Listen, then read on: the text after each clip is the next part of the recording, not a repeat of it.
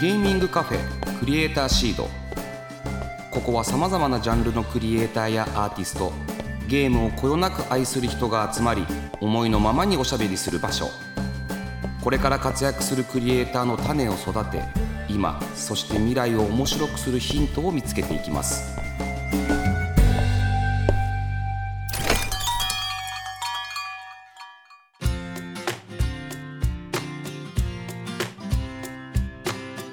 らっしゃいませ。ゲーミングカフェクリエイターシードオーナーの坂本和則です。この番組は毎回ゲストをお迎えしてまったりコーヒーを飲みながらゆるーくトークしていきます。ぜひお聞きのあなたも一緒にお茶を飲みながらリラックスして聞いてくださいね。さて今回のクリエイターシードはスタジオにゲストの方をお迎えしております。お声をお願いできますでしょうか？はい、あのー今回坂本さんに呼ばれまして 参りましたバンダイナムコスタジオの増井です。よろしくお願いします。ようこそいらっしゃいませはーい、まああの増井さんとはもうお久しぶりというか、この前もそうですね。ね、ご飯食べたりとか、うんほぼほぼ週に何回かもミーティングしてるので、うんうん全然久しぶりではないですね。そうですね。はい、いつも通りな感じでやっていきましょはーい。う。で僕とその増井さんの関係性なんですけれども付き合いで言うとうん2年半前ぐらいですか、そうですね。3年ぐらい前そうですね。うん。あの僕がソニーミュージックからフィニックスを、お独立した後に、えー、とバンダイナムコの宮川社長に、えーこのプロジェクトといいますか会社について、えーご説明をしに行ってでなんかすごくクリエイターを育てるというところに共感をいただいて、うんえーその後すぐ紹介していただいたのが増井さんそうでしたね。増井さんその時まだバンダイナムコエンターテインメントでしたそう。ですね。あのあの本当に坂本さんがうちの会社に来られてすぐうちの社長から内線で呼び出されて 面白い男がいるから出資するから お前社外取りで行けみたいなそんな感じでしたけどね。今思うとですけど、うんスピード感がやっぱあの時から速いんですね。そうですよね。まあエンターテインメントスピード命なとこありますからね。いやーにしても速いんですよ、うんバンダイナムコエンターテインメントさんぐらい大きいと、うんうん本来ね決済に時間がかかるんだろうなと思ったんですけども、うんうんうんうん早い早いっていう感じですよね。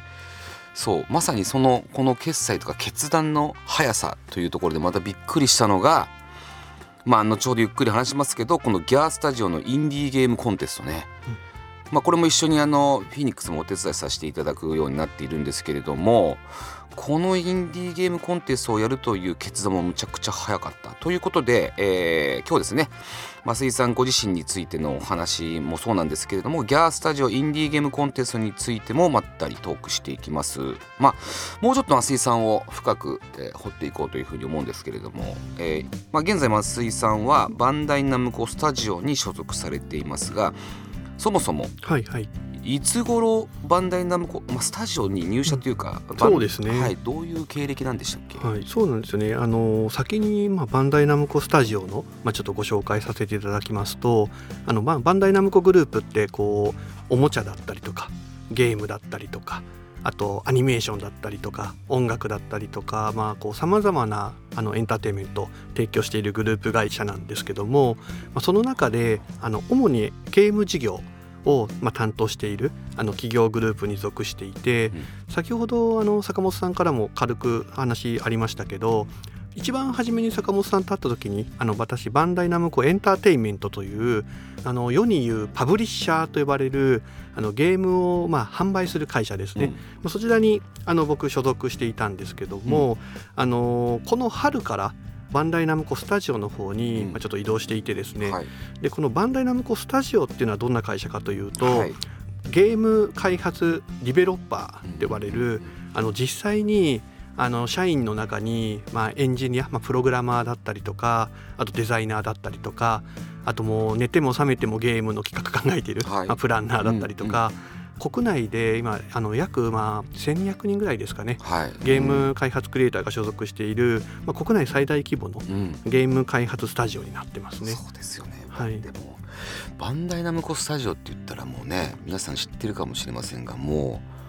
ヒット出しまくってますもんね。そうですね。あ,、まあ、ありがたいことに、あのーご存知の方もいるかもしれないですけどあの鉄拳と呼ばれる、ね。まあ、格闘ゲームだったりとか、あのエースコンバットっていうはい。あのゲームだったりとかあと「テイルズ・オブ」シリーズとか、あと「アイドルマスター」とか。ね。まあ本当にもう多種多様な、うん。あのゲームを開発している、まあ、会社になりますね。でそれこそ桝井さんはそのバンダイナムコスタジオに移る前はエルデンリングやってましたもんね。そうですね、はい。あの去年はそのパブリッシャー側マーケティング側でゲームを届ける部門の責任者やっていたんですけど、まあ、この春からゲームを作る側の、はい。まあ、会社の方のコーポレートっていうところに、まあ、行くことになりましてですね。あのーなんですかね同じ、まあ、ゲーム事業とは言って同じグループ会社といってもやっ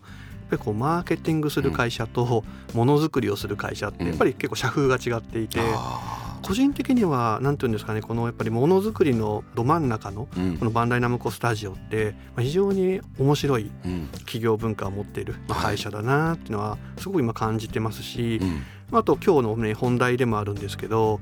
ゲームを作ってるまあクリエイターはい。をまあサポートするとかあの一緒にものづくりをするっていう意味では、まあ、本当にこうバンダイナムコスタジオって、うんまあ、非常に面白いあの立ち位置の会社なんじゃないかななんて思ってますね。一番ゼロから1が生まれる場所ですそもねうんなんですよね。そもそも増井さんは、うんえーまああのお若い時になぜバンダイナムコをうんうん。選択されたんですか、あそうですね。僕あの97年はい、にまだバンダイとナムコが統合する前のあの株式会社バンダイうん。にまあ入社したんですけどあの新卒で入社したんですけどあの僕はですねだ当時バンダイがピピンアットマークっていうですね、うんうんうんうんあのアップル社と提携して、はい。はい時代を先読みしすぎたんですけど あのインターネットに家庭から手軽に接続できる夢のマシーンみたいな、やすごい、うん。うん、ものをまあバンダイが出していて、はい。あの僕大学生の時にちょうど本当にまだインターネットの初期だったんですけど、まあ、これからなんかそういうインターネットを通じたうん。エンターテインメントって面白くなるんだろうななんて思ってる時に、まあ、そういう大きなチャレンジしてるあのバンダイって会社にちょっと興味を持って、まはい。あ、入社させていただいたっていうのがあなるほどね。きっかけですね。え増井さんその後一旦離れますよね。あそうなんですよね。なんかこうあの自分のちょっと自己紹介になってしまいますけど、はい。まず僕バンダイに入ってで初めの2年間はですね栃木におもちゃの町っていううんあの町があるんですけど、はい。おもちゃのメーカーさんの、まあ、いわゆる工場とかが集まっている、あのー場所があるんですけどそこの何ていうんですかねこうだだっ広いはい土地の真ん中にですね鏡あのガラス張りのあのバンダイの研究所があの当時あって。へでそこはあのバンダイテクニカルデザインセンターっていう名前だったんですけど、あのそこに僕初め配属になってですねで2年間そこで当時まあやっぱりこうインターネットの初期っていうことであの NTT ドコモさんとかから、ーはい。あの携帯電話がネットにつながる、うんうんうんあの未来があるので、はなんかバンダイさんとねなんか面白いことできないかみたいなあなんかそういう新しい、まあ、今でこそ当たり前ですけど、ーはい。ああいうモバイルデバイスうん。がネットにつながった時にどんなエンターテインメントが作れるかみたいななんかそういうなんかところの基礎研究だったりとかあとあの僕入社した時にちょうどあの一世を風靡したたまごっちたまごっちはい。がまあヒットした年で,、はい。でなんかそういう新しい電子おもちゃっていうんですかね、うん。電子玩具のアイデアとかあの機構が作れないかみたいなそんな研究を2年間やっていましたね。はい栃木栃木にじゃあ住んでたんですか？住んでました住んでました。あの栃木のその研究所のすぐ横にあのバンダイの寮があって、はい。まあ、そこからあの社会人人生スタートしてであの2年間研究やってたんですけどまあその後3年目に浅草にあるあのバンダイの事業部の方に移って、はいはい。あそこの。はい。でなんか1年間あのおもちゃの企画とかもやった後、入社4年目ぐらいですかね。その研究所時代にやっていたような、うん。あのいよいよあの NTT ドコモさんから i モードっていうのがのですね。世の中に出てですね、でそこにバンダイもあのいろんなコンテンツ出している中で、まあ、事業が広がっていったのでそっちの事業に入っていったっていう。はで28ぐらいまで、まあ、ちょっと仕事してたんですけあど、はい。28の時にまあちょっと頭の切り替えしようかなと思って まあちょっと一回退社させてもらって、はい。2年間国内ですけど大学院の方にまあちょっと行かせてもらってへまた30歳で戻ってきた。またなんか呼ばれたんですよね。そうまあよそうですね、はい世話あのお世話にしてな あのなりたいなと思って 戻らせてもらった感じですけど。ま、たその2年間うん、やっぱり一回勉強しようとするっていうのがちょっとなんか増井さんっぽいですよね。面白かったですよ。やっぱりこうちょっとだけ大人になってから行く大学って、まはあ、すごい楽しくて、い、はうん、なんかねいわゆる普通の学生の時よりも、うんあのすごく頑張った気がしますね。へまあ、大学院なんでねそんなに必修の科目があるわけじゃないんですけど、はい。僕あの国内の武蔵野美術大学はい。あの美大の大学院だったんですけど、学校でまあ結構いろんな作品作って、うん。大学院の時にシーグラフっていう、はい。アメリカの,、はい。とあのの時はサンディエゴでやったんですけど、はい。そこに作品出しに行って、あのー当時メディアアートって言われる技術とアートを組み合わせたような、はい。あのアートが流行ってたっていうのもあって、うんうんあそういうのを作ってたりしてましたね。うんむさびってたんですか？そうですそうです。これまあ初耳だっただけどやっぱそういうもの作りたい方なんですねもともと作りたいっていうかそういう芸術とかアートとかそういうのが好きなんですねもともと趣味ですけどね。仕事はもう今ねあのどちらかっていうと裏方になっちゃってますけど。いやいやもう本当にそれこそ BNE バンダイナムコエンターテインメントにいる時からやっぱりちょっと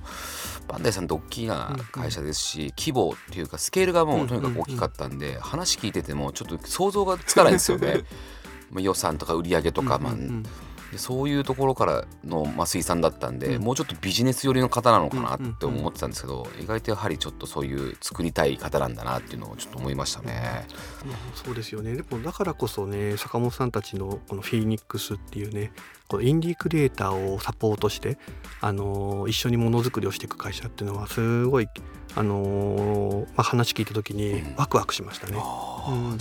なんかでもその当時からバンダイナムコエンターテインメントの人というよりかは、なんかクリエイターを面白がってる人っていうような感覚でそれこそあの増井さんとかから何かをこう言われたことがないというか、なんか面白いことをただやっていこうよなんて言ってる時に、それこそおギャースタジオにうんその後なるうん。サバイバルクイズシティっていうゲームを、そうですね。あのバンダイナムコスタジオの若いチームで作るから、ちょっと一緒にやらないかっていう話があったんですよね。あれだってもう1年以上前ですもんね。そうですよねあれもでも本当にいいタイミングではい。あのバンダイナムコスタジオの中でまあ今もうねゲームがすごい大規模になっているので、なかなかあの若手というかねあのこれから芽を出してきそうな中堅のゲームクリエイターがのびのびあのゲーム作れるうん。チャレンジの場が少なくなっているっていうこともあって、まあ、バンダイナムコスタジオの中で、まあ、そういう比較的コンパクトだけど、うんクリエイターが自由に開発できるあのギャースタジオっていうはいゲームレベルを作って、はい。まあ、その第1弾が今あのお話あった「サバイバルクイズシティ」っていうゲームだったんですけど、あのゲームとかねなんかその作っている、まあ、重田とか澤田っていはいうクリエイター見た時に、まあとにかくああ面白いプロジェクトだし面白いクリエイターだなと思ってうんこれもその坂本さんに紹介して、はい、面白かったですよ。はい、一回来てもらってるんですよ、ここに。そうあそうなんですねはい。で、喋りましたけど、うんうん。さんも結構トリッキーな人ですけそどね。なんかそれこそあの面白いなと思ったのが、うんうん。まあ、スタジオにいて、まあ、あの企画とか、うんうんうん。まあ、プランナーとかやってる方々と、うんうんうん。それだけやってればよかったりするじゃないですか。すね。うん。ただ今回のサバイバルクイズシティに関しては、うんうんうんなんか全てにおいて重田さんうん。やってたんですよ。そうですね。あの両立の交渉 こんなことやったことなかったんでとか言ってあそういうのも全部やらせんだと思ってね。なんかあのーうちの、ねまあ、バンダイナムコスタジオの代表をやっている内山の思いもあるんですけど、はなんていうんですかねやっぱ本当になんていうんですかねこう頭角を表すゲームクリエイターとかプ,、まあ、プロデューサーとかディレクターってうん。ただ作るだけではなくて、うん。あらゆることを、ね、外とつながって推進していく。うんあの力が必要になるってことであのプロジェクトに関してはただ作ってるだけじゃなくて売り方だったり、んうん。広げ方だったり、うん、全てをやんなきゃいけすないっていう。ごかった。そんなことやってるような人じゃなかったんでねうん。重田さんはね、だからそう面白いことやるの、まあ、内山さんもまた面白いんだけどな、うん。うん。はい。まあ、そんなギャースタジオとの出会いがありまして、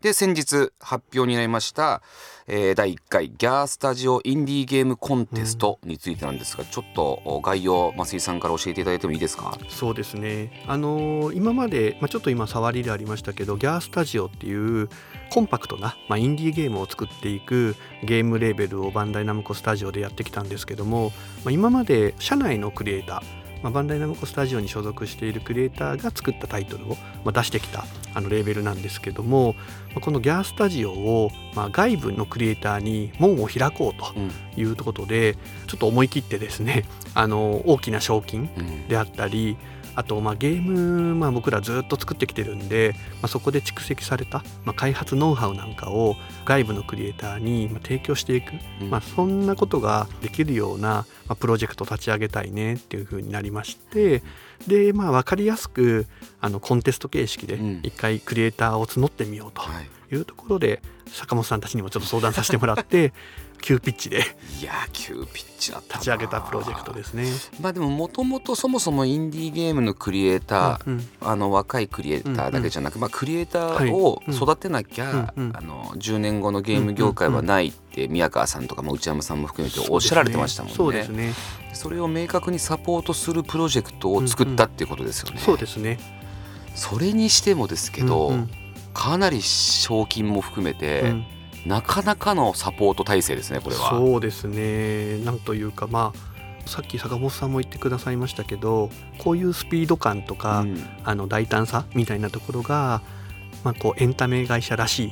バンダイナムコらしいとこなのかなと思いますけど。少し説明しますと制作中のゲームなどをエントリーいただいた作品、まあ要はその世の中にまだ発表してない、ん販売をしてないものですよね、うんうんの中からプラチナ賞1作品プラス入賞7作品、まあ、いずれも最大ですね。多くて7作品ですね、を選出し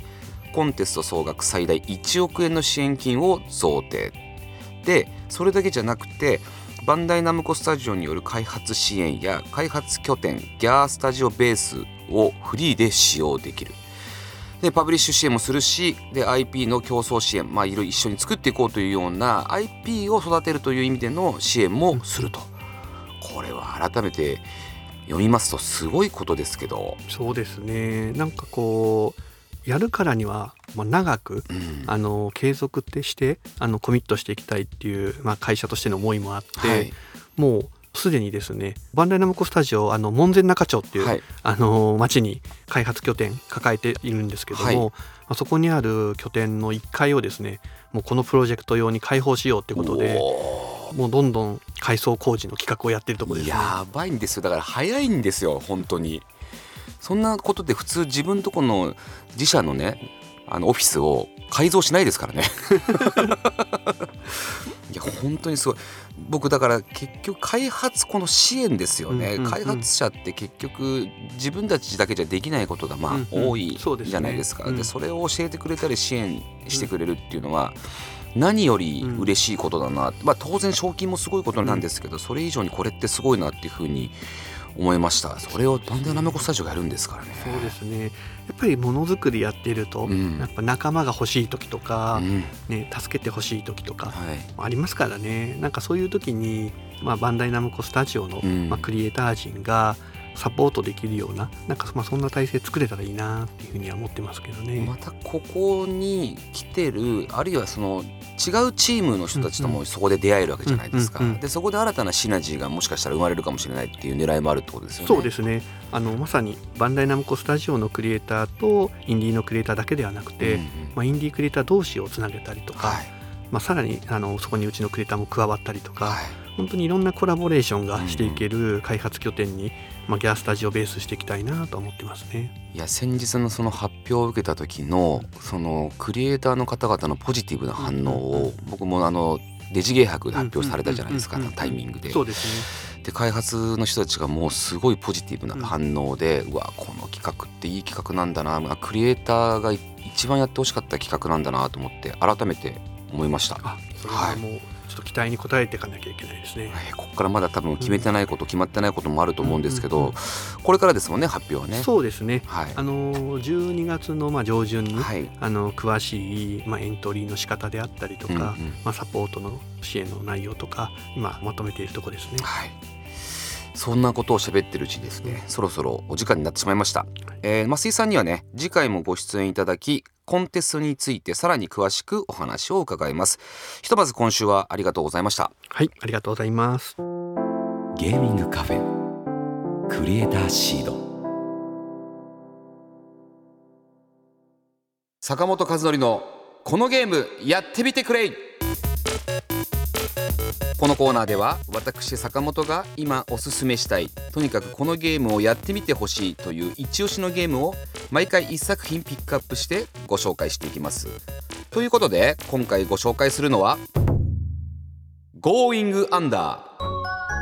あ、このゲームパブリッシャーも有名なチームセブンティーンですね。オーバークックもやってますよ。で2020年9月にゲーム自体の配信はスタートしております、まあ、ゲーム内容としては事業に失敗した IT ベンチャー企業の廃墟。モンスターと化してしまった従業員。これね会社が潰れたところの事業が潰れた人たちの、えー、従業員がなんかモンスターになってしまったっていう例えなんですけどで戦う、まあ、ローグライクゲームになっています、まあ、ローグライクゲームっていうのは、まあ、どういうゲームかというと「不思議の幻想郷」とかもそうなんですけどプレイするたびに展開が変わり何度も何度も繰り返していくことでスキルアップしていくっていうようなゲームです。だから入ったとこの部屋が毎回違ったキャラが出てきたりとか自動生成されるっていうゲームですね。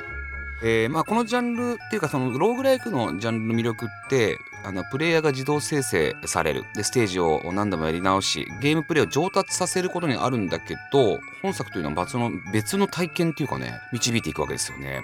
まあ、さっきも言いましたけれどもインターンで入った会社のインターンの子がえー、地下に行って、えー、なんか物を取ってこいっていう風に言われるんですよね。で地下に行ったらあの潰れた事業の人たちがモンスターになってて襲われていくっていうようなもうむちゃくちゃなゲームですよ本当に。あの、もうインターンがやることじゃないそんなゲームを、えー、主人公こうジャッキーっていうんですけどこう無給でやるわけですよね。むちゃくちゃですよねとにかくね。まあ、ローグライクらしく何度も倒されながら先へ進めるようにするゲームデザインが、まあ、もちろんなんですけれども、まあ、近年こうトレンドになってますけどね。ゲームプレイを重ねれば重ねるほど特殊能力が追加される要素とかもあったりします。で、えっと、人を殴ったりとか叩いたりとかっていうとこも気持ちいいですしあのもともと持ってるものじゃないんですけども例えばモップとかがあったらそのモップを持って叩く。たそのモップは、えー、永遠に使えるわけじゃない。ですよね。何回か叩いたら壊れてしまう。それを繰り返し進めていくというねこのむちゃくちゃなゲームです。あの僕2時間半ぐらいしかやってないんですけどあのちょっと頭が変になりました、はい、でもねあの面白いんで、えー、ぜひ、やってみてほしいなというふうに思いました。はい。気になった方ぜひプレイしてみてくださいで以上坂本和則のこのゲームやってみてくれのコーナーでした。ゲーミングカフェクリエイターシード。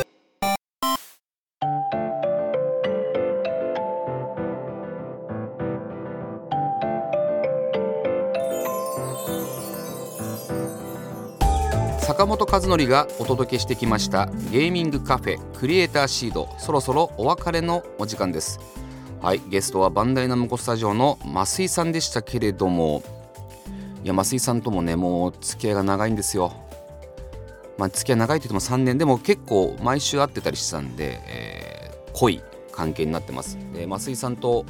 本当にこういったインディーゲームクリエイターをサポートするような何かやりたいねっていう風に言ってたんであいよいよやれるんだなと思ってねワクワクしますよ。でねエルデンリングの話もちょっとありましたけれどもね1000万超えたんですよね。ちょっともうわけわかんないですよね。1000万超えるって本来それってあのハード側の数字ですよね。そういった AAA のゲームをやりながらバンダイナムコスタジオに移動されで今度は少人数でやるゲームをサポートするっていうね。間違いなく風邪ひくぐらいの温度差でやってると思いますよ。でもなんか増井さんってそういうのを楽しそうにやってらっしゃって、ね、いつもねニコニコニコニコしながらああやってクリエイターをね手の上で転がしてんだろうななんて僕は思いました。はい。えさてクリエイターシードでは番組の感想や私への質問メッセージを募集しております。ツイッターから「ハッシュタグクリエイターシード」をつけるか番組メッセージフォームよりお寄せください。次回11月30日の配信は引き続きバンダイナムコスタジオの増井大輔さんをお迎えします。それではここまでのお相手は坂本和則でした。